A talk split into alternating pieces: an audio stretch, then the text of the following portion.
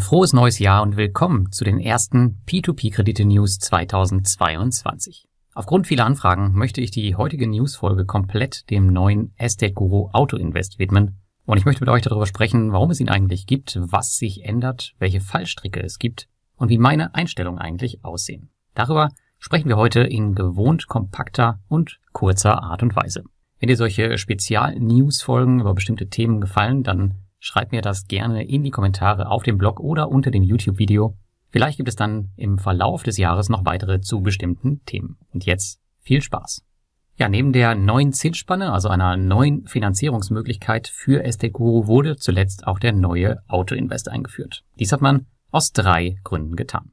Der erste Grund ist, dass der alte Autoinvest schon ziemlich in die Jahre gekommen war. Ich glaube, der war von Anfang an fast gar nicht angefasst worden. Der zweite Grund war, dass der normale und der erweiterte Autoinvest nun zusammengelegt wurden und zuletzt natürlich zur Vereinfachung für neue Investoren, die nun auf zwei vorgefertigte Strategien zurückgreifen können, wie wir es ja auch schon von Mintos und anderen Plattformen kennen. Als STGO-Investor kannst du seit dem Launch nun drei Strategien verwenden. Zwei vollautomatische Strategien, die konservative und ausgewogene, und eine individuelle Strategie, die dem vorherigen STGO Auto Invest ähnelt.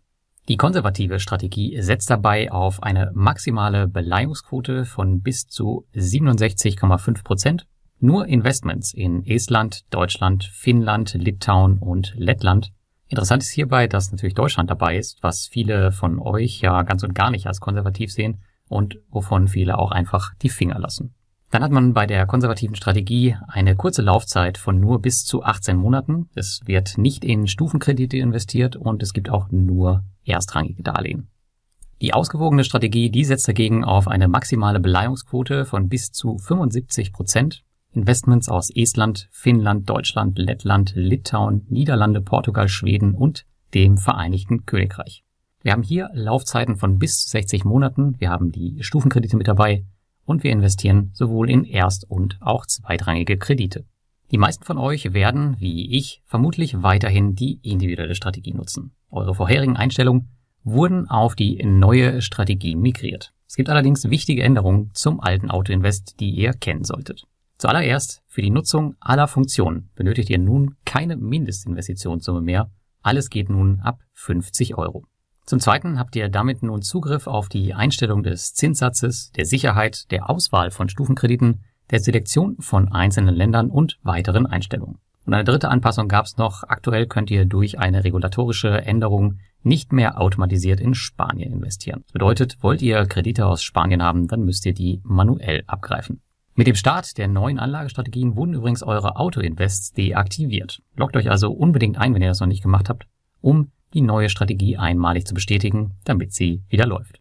Einige Einstellungen, die sind ein bisschen missverständlich. Oft liegt das an der Übersetzung. Wenn man die Website auf Englisch stellt, dann sind die Tooltips meist besser zu verstehen. Aus den bisherigen Erfahrungen, auch von der Community, ist Folgendes aufgefallen. Beim Investieren in offene Kredite schaut der SDGO Auto Invest auch in bestehenden Projekten, die noch nicht voll finanziert sind, ob sie zu deiner Strategie passen. Beim vorherigen Auto-Invest war das nach der Aktivierung so, dass er die ignoriert hat und nur die, die dann neu hinzukamen, dort hat er dann geschaut, ob sie zu eurer Strategie passen. Dann haben wir den Bereich der Stufenkredite. Viele mögen die Stufenkredite nicht und investieren daher nur in maximal eine Stufe. Deaktiviert ihr jedoch die Stufenkredite-Funktion im neuen Auto-Invest, investiert er in gar keine Stufenkredite mehr. Das war vorher anders. Besser ist es, die Option Stufenkredite ja und dann das Engagement pro Projekt festzulegen. So nehmt ihr die Stufenkredite mit, jedoch nur mit einem gewünschten Maximalbetrag. Beim LTV, so habe ich es aus der Community entnommen, ist es wohl hierbei nun so, dass der wirkliche LTV gezogen wird und nicht der geplante LTV. Auch das war vorher wohl anders. Ich selbst habe aber ehrlicherweise nie auf die Funktion geachtet. Ja, als kleine Hilfestellung für euch seht ihr auf dem Blog auch meine Einstellung Stand heute. Diese Einstellung nutze ich ganz grob schon seit dem Beginn meines Investments auf Estate Go im Jahr 2017 erfolgreich. Durch den neuen Auto-Invest habe ich lediglich die neue Funktion zur Einschränkung der Stufenkredite genutzt. Ab jetzt werde ich also nur noch maximal eine Stufe eines Projektes im Portfolio haben. Ansonsten bin ich ziemlich offen unterwegs und investiere eigentlich in alles, was so auf dem Markt ist.